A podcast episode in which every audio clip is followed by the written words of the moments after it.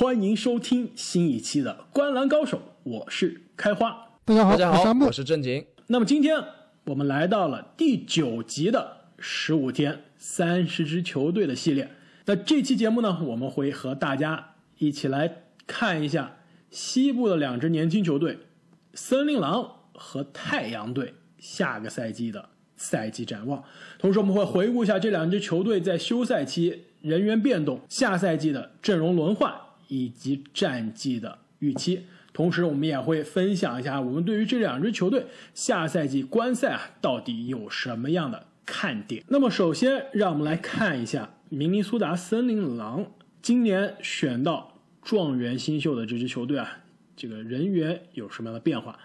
他们在这个休赛期呢，交易得到了之前的球队的零九年选到的控球后卫，在库里之前选到的这个控球后卫啊，这个金童卢比奥。也是让卢比奥回到了梦开始的地方。同时呢，阵容中是失去了这个詹姆斯、拳皇、约翰逊，这个送去了小牛，给卢卡做这个贴身保镖。在选秀大会呢，也是第一顺位选到了安东尼·爱德华兹。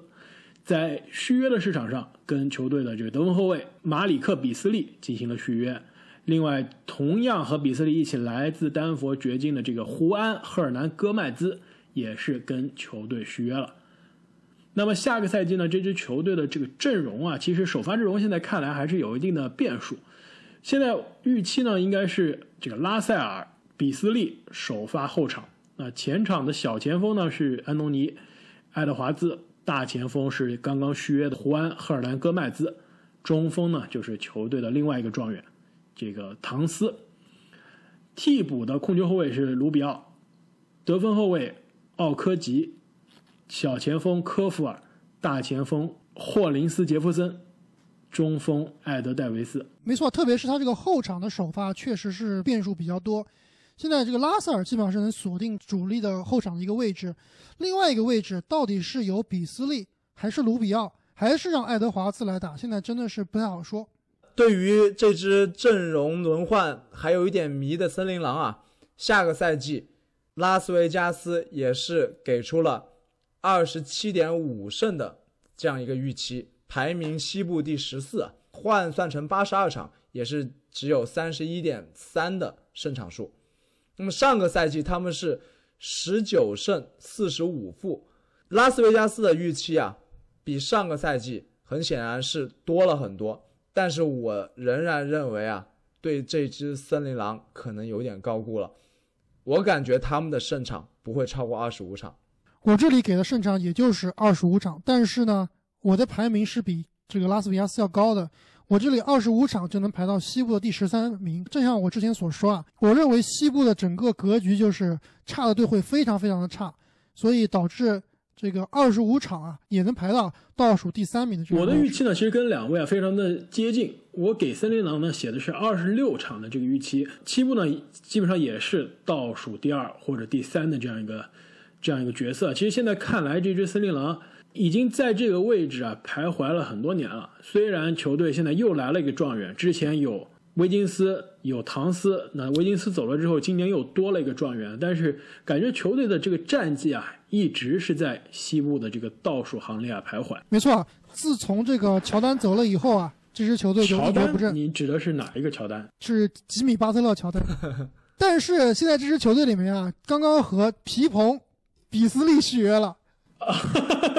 你你指的就是最近跟这个皮蓬的前妻传出了这个绯闻是吧？两个人牵手的照片被这个狗仔队拍到了这个马里克比斯利，而且比斯利啊，最近其实也是各种麻烦不断，之前也是因为场外的一些。呃，问题好像遇到了一些这个法律纠纷，是吧？说到场外啊，我感觉唐斯才是那个最可怜的人啊。他最近的新闻说，他在这个新冠疫情当中啊，失去了非常多的亲人，好像是六位还是七位？七位，包括他自己的母亲。这对于他来说，真的是一件很悲伤的事事情，而且对于他作为一个球员啊，肯定也是非常困难的时期啊。他自己虽然在采访中说。希望这个篮球啊能帮他排解这些伤痛，但是很遗憾，我觉得肯定会影响到他下个赛季的发挥啊。这其实是我对于森林狼队下赛季的最大看点，就是赛季停摆的时候啊，我也提过啊，这个唐斯失去了自己的母亲，心灵啊非受到了非常大的创伤。但是我当时就说啊，我说唐斯这名球员虽然是一个非常大的不幸，但是这样的不幸其实是会促进啊这些年轻人快速成长的，让自己变得更有担当、更坚强。所以我是非常看好啊，下赛季唐斯啊能够真的像大家之前一直希望的一样。其实这一点啊，我觉得呃让人非常有感触啊，就是我们在去年的十大中锋的节目中，我当时讲到唐斯啊，我说唐斯其实他是一个场外像个这个大学生，像个大男孩，乐呵呵的这样的角色。当时我说他上这个 J J 雷迪克的节目呢，他跟 J J 雷迪克说。说自己有一个幻想中的朋友，叫做卡利托，是他这个一直从小啊就就想象中有另外这样一个朋友，是他脑子里想出来的。他觉得他就经常有什么这个心事啊什么，都会跟他这个幻想中的朋友去聊。当时其实大家都觉得，哎，这个感觉非常不像一个这个 NBA 球星，感觉是像一个这个邻家大男孩的一个感觉啊。的确，他在场上呢彬彬有礼，然后呢也是非常的这个经常爱笑、乐呵呵的这样一个大男孩的角色。除了跟大力打架，还会跳。导致他的球风呢，也是让人觉得有点偏软。作为这个内线啊，作为这种身材、这种天赋的内线啊，让人觉得他有一些偏软，而且防守呢不够强硬，并且呢没有你刚刚说的这个乔丹啊，这个他的之前队友、学习委员的巴特勒这一股这杀气、这一股求胜心。但是在经历了今年这一些可以说是人生最大的黑暗、最大的这个最艰难的时刻之后呢，其实也是非常的希望啊。一是他可以从这一段黑暗的经历中走出来，另外呢，也就是希望啊，正如阿木所说啊，这一段经历的这个磨砺啊，可以让他更加成熟，更加勇敢的面对人生未来的挑战。那说到唐斯啊，就不得不提到队中跟他一样具有天赋的拉塞尔和爱德华兹了。那下个赛季我对森林狼的看点就是他们的化学反应。这只森林狼它缺进攻吗？其实它并不缺进攻。爱德华兹、拉塞尔、唐斯个个都是进攻的好手，他们其实缺的是铁血，缺的是防守。那下个赛季这三个火枪手，他们是沉迷单打，还是能真正的做到火力叠加，打出不说是季后赛球队吧，至少是有战术风格，打出这种最具观赏性球队的风采。我觉得。是我比较期待的。那你既然提到这个爱德华兹啊，其实这也是我对他们的一个看点，就是爱德华兹这名球员虽然是贵为状元，但是我对他下赛季在这支球队的一个位置啊是有点担忧的。就是刚刚我说了，他们的后场非常的拥挤，而且呢都是进攻球员。爱德华兹到底在这个球队啊能有多少的出手权，能上场多少时间？如果他的这个进步轨迹会比较慢，球队到底有没有耐心啊，来好好培养他？其实这一点都是值得大家关注的。另外一个看点呢，其实也是非常有意思的这样的球员啊，就是卢比奥，他下个赛季到底是什么样的角色？虽然刚刚说到这个球队的阵容的时候呢，我是把他放在替补的这样一个角色，但是我非常的确信啊，他下个赛季应该每场能打到二十五甚至到将近三十分钟的这样一个水平，即使是打替补，也会是一个。这个伪替补，甚至我觉得不排除能把他放到首发的这个位置，因为球队在训练营也是提出来换来卢比奥，就是希望他可以给球队做一个进攻的发动机的这样一个角色。没错，其实我觉得森林狼最合适的一个后场组合就是拉塞尔加卢。没错，其实拉塞尔之前虽然在布鲁克林篮网打出了全明星的这样一个赛季啊，但是得分、三分球投射这是他的这个专长，助攻。组织策应，这都不是他的强项，因此卢比奥的到来是可以填补拉塞尔在这一方面的这个缺陷的。而且这两个人同时搭档啊，我觉得还真的有那么点意思啊。一个投射这个进攻见长，另外一个防守和组织见长。另外呢，卢比奥啊也是可以给这支球队这个充满年轻人的球队啊带来更多的球队的这个经验以及这个场外的影响力。那说到年轻人啊，下个赛季。森林狼还有一个看点，就是管理层啊，他怎么样去操作和处理这支球队的天赋？那我们知道，森林狼的管理层也是一直以来习惯性的被吐槽啊，一贯的烂和迷。但是这么多年，他确实也是积攒了很多有天赋的球员。那顶级的天赋，唐斯、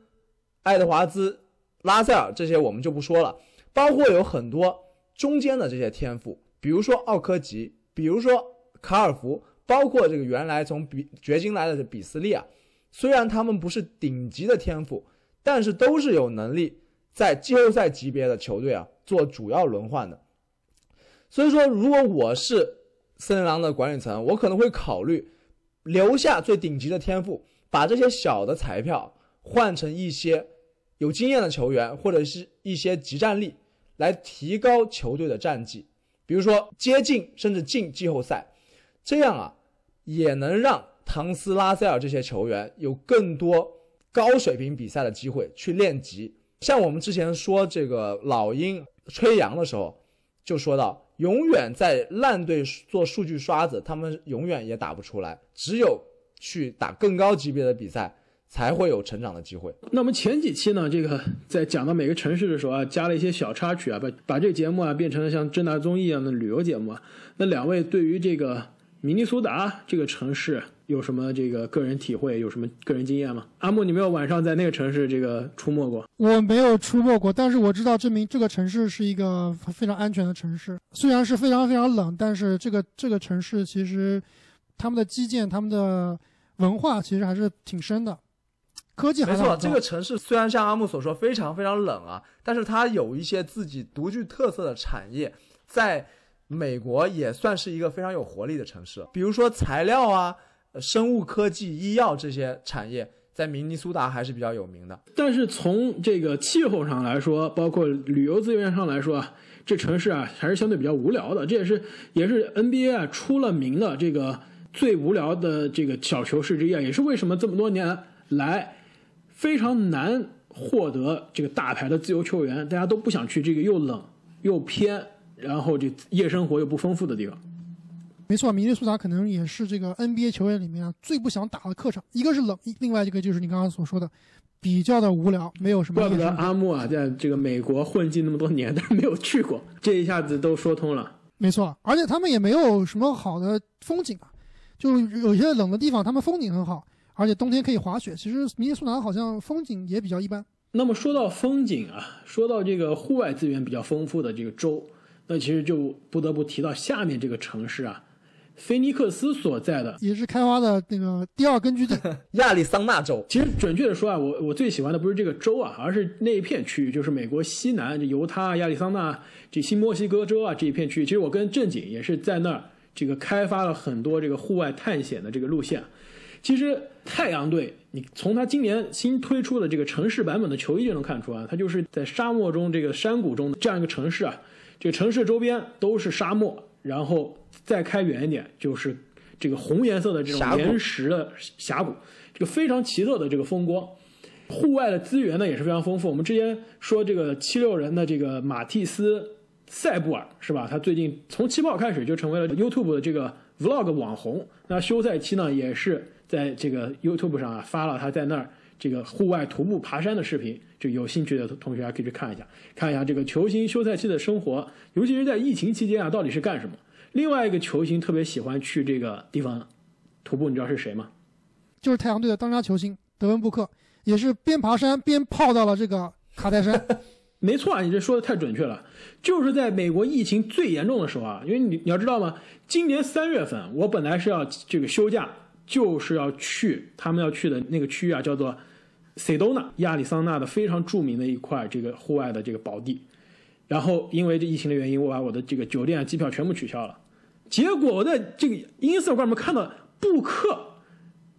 跟卡戴珊两个人开着车去那玩了，让人非常的这个羡慕，也是非常的嫉妒。聊了这么多这个太阳队所在的这个地区啊，那我们再来看一下这支球队这个休赛期有哪些人员的变化。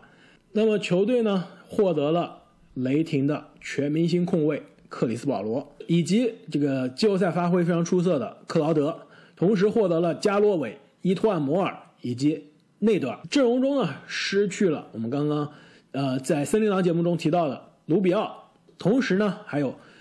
乌布雷、杰罗姆、勒奎以及贝恩斯。在选秀大会呢，球队选到了这个一个投射型的、空间型的四五号位杰伦史密斯。这个续约的市场上呢，也和萨里奇以及贾旺卡特进行了续约。那么球队下个赛季的这个首发阵容呢，应该是这克里斯保罗、德温布克、米凯尔布里奇、克劳德以及状元艾顿。替补呢，应该是卡梅隆佩恩、加洛韦、凯姆约翰逊。萨里奇以及杰伦史密斯，我觉得这个首发和替补的唯一变数啊，就是可能根据对手的对位啊，克劳德和萨里奇很有可能会互换位置，有的时候可能萨里奇会打主力，有的时候克劳德会打主力。其实如果球队需要这个更多的这个得分的支持的时候啊，可能真的是会上萨里奇，但是克劳德的这个场上经验，包括防守的这个灵活性啊，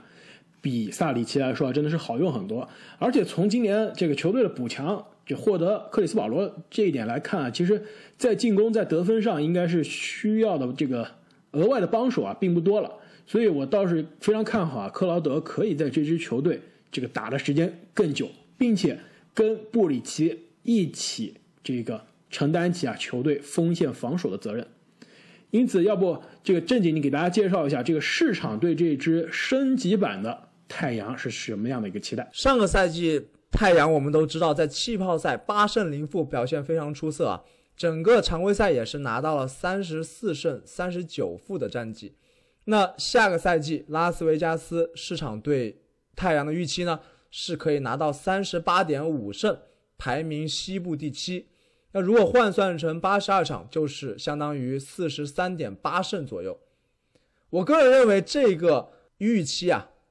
对于太阳来说还是比较靠谱的，基本上太阳下个赛季，我认为就是在三十八、三十九胜左右，以及西部第七的这个位置。那你们俩是怎么看的呢？我觉得市场其实对于太阳的预期啊，有一点点保守。西部第七的这个预期啊，我觉得可能刚刚好，第七、第八还是比较靠谱的。但是三十八点五场呢，可能是稍微低了一点。我觉得这个太阳可以获得四十到四十一场的胜利。我这里其实跟拉斯维加斯预测的比较像啊，就是三十九场，呃，但是我这里的三十九场呢，在西部只能排到第九名。太阳是应该是非常有实力进入季后赛的，但是应该肯定是要打这个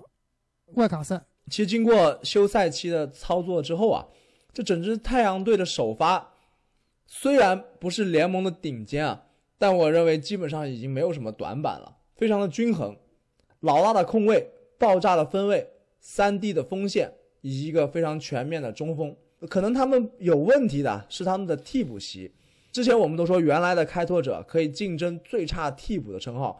我感觉现在太阳也有这个实力啊。除了萨里奇，其他人的这个水平都是不敢恭维的。不过话说回来，终于有机会看到这个太阳有机会重返季后赛了，而且他们下个赛季啊，肯定也是最具观赏性球队的有力竞争者。没错，我非常同意你刚刚说的这个替补阵容啊，确实是有点寒酸了，基本上是没有一个人能攻的。我预计啊，这个太阳队很有可能会让保罗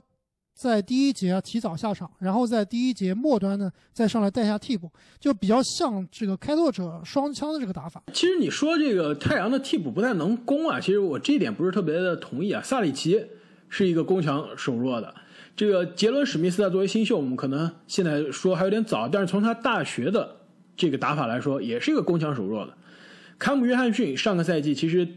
这个乌布雷缺席之后啊，顶上乌布雷这个角色打得非常好，可以说也是上个赛季的新秀中投篮这个最稳定、最准，也是进攻上比较成熟的一个新秀。其实他配上卢比奥这个级别的控卫啊，可以通过无球跑位啊掩护，创造更多的投篮的机会。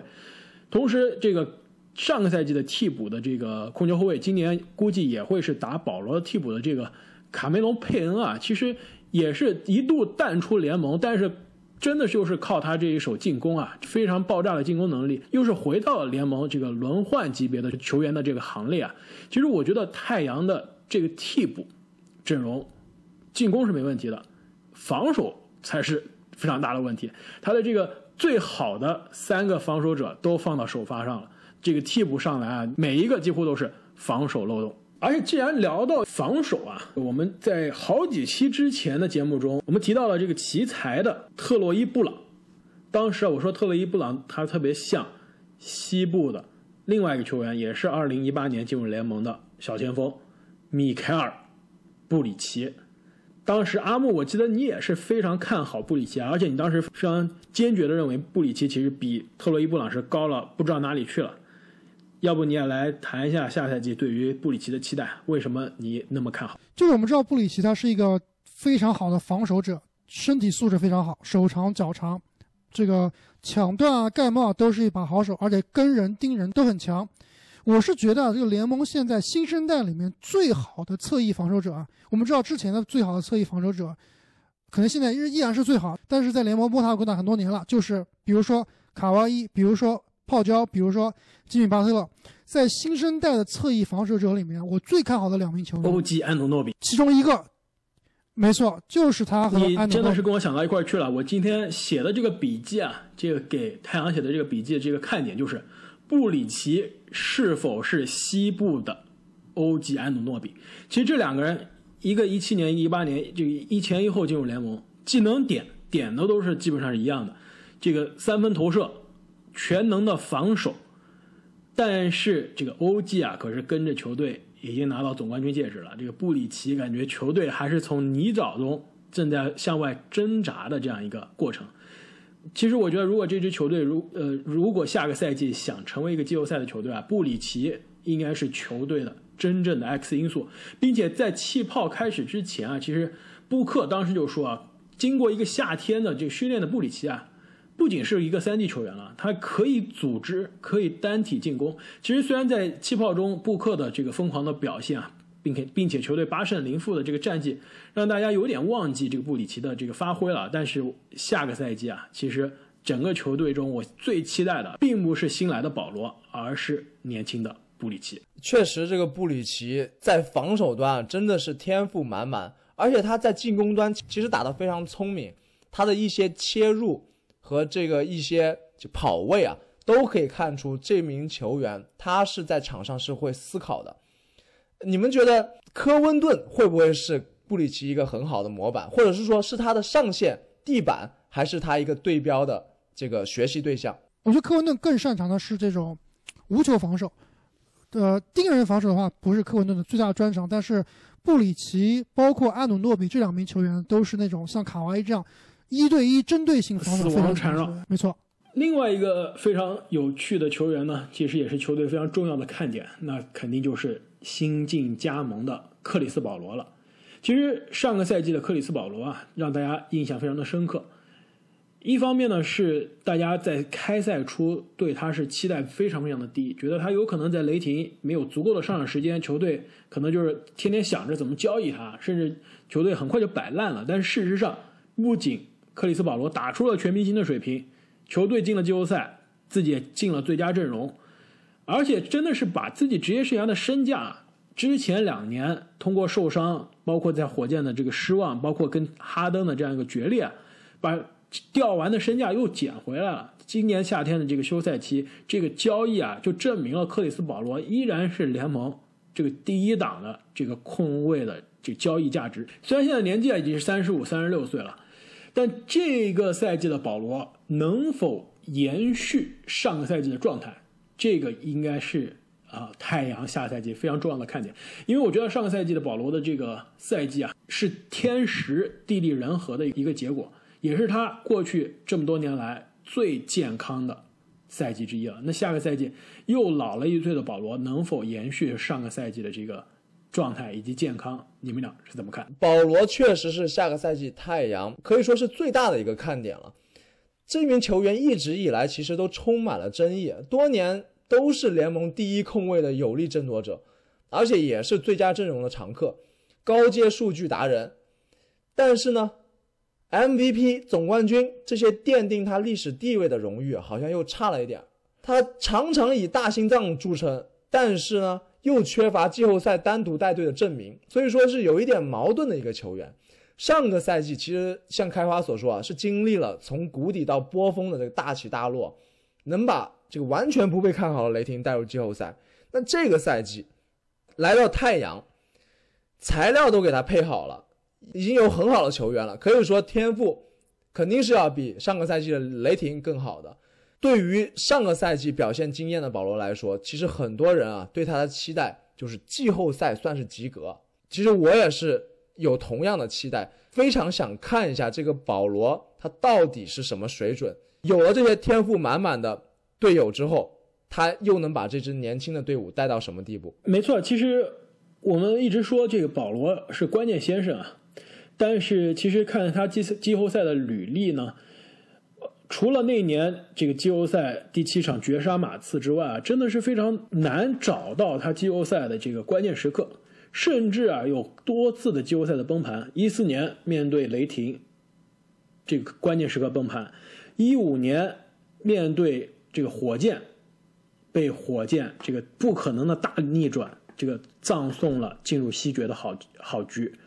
一八年在哈登的身边跟着火箭。和五星勇士啊战到了最后时刻，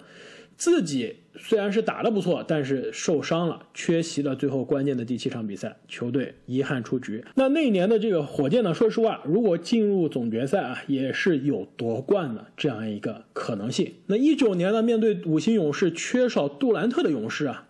火箭再次没有把握住啊这个命运给他的这样一个机会。上个赛季其实我们记住的。是这个雷霆让人超出预期的这样一个常规赛的状态，季后赛呢，大家也不看好雷霆能战胜火箭。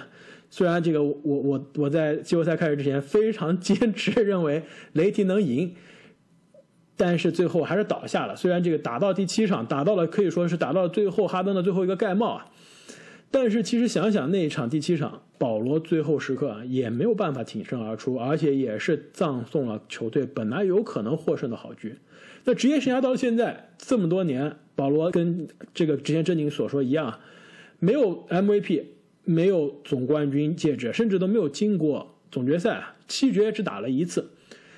当了那么多年的关键先生啊，倒是到了季后赛的关键时刻就掉链子。那在这一支太阳队，